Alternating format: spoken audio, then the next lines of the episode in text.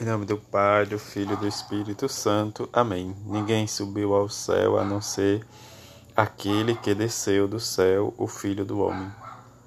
Terça-feira da segunda semana da Páscoa, Evangelho de João, capítulo 3, versículo de 7b a 15. Naquele tempo, disse Jesus a Nicodemos: Vós deveis nascer do alto. O vento sobra, sopra onde quer e tu podes ouvir o seu ruído, mas não sabe de onde vem, nem para onde vais. Assim acontece a todo aquele que nasceu do Espírito.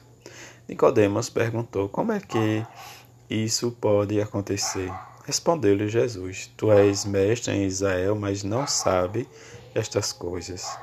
É verdade, em verdade te digo, nós falamos daquilo que sabemos e damos testemunho daquilo que temos visto, mas vós não, não aceitais o nosso testemunho. Se não acreditais quando vos falo das coisas da terra, como acreditareis se, se vos falo das coisas do céu?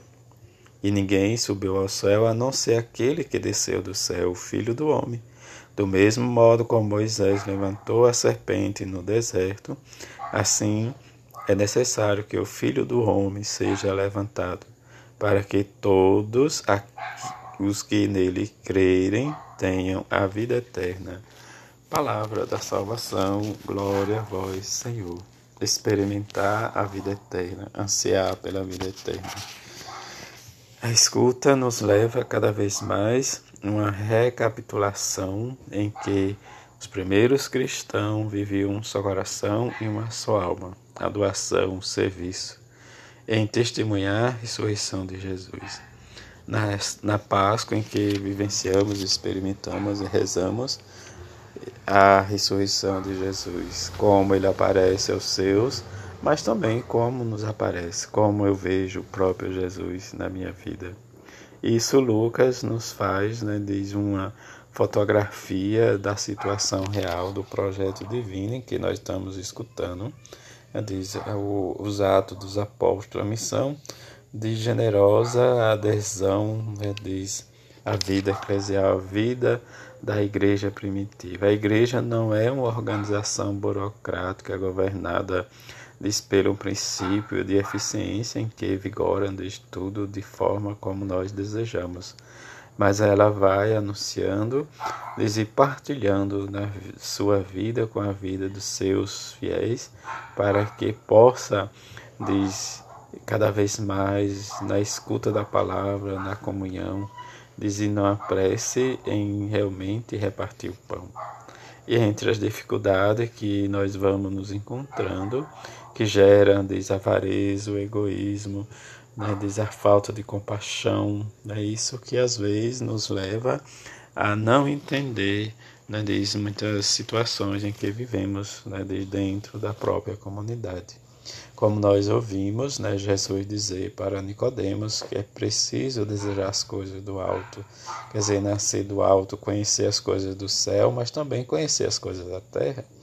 Dentro desse equilíbrio, sempre desejamos e temos que desejar sempre as coisas dos céus. Né? Diz que ele vai dizer como se fala do que nós não conhecemos, e conhecer Jesus é um caminho em que nos leva a nos libertar, fazer esta experiência da ascese cotidiana, mas nós muitas vezes nos deixamos levar pelo nosso egoísmo.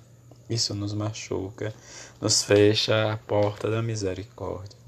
E se fecha a porta da misericórdia, como vamos ser revolucionário da paz de Jesus?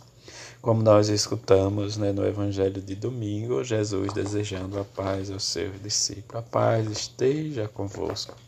E se a paz não está no meio de nós, o que nós anunciamos realmente?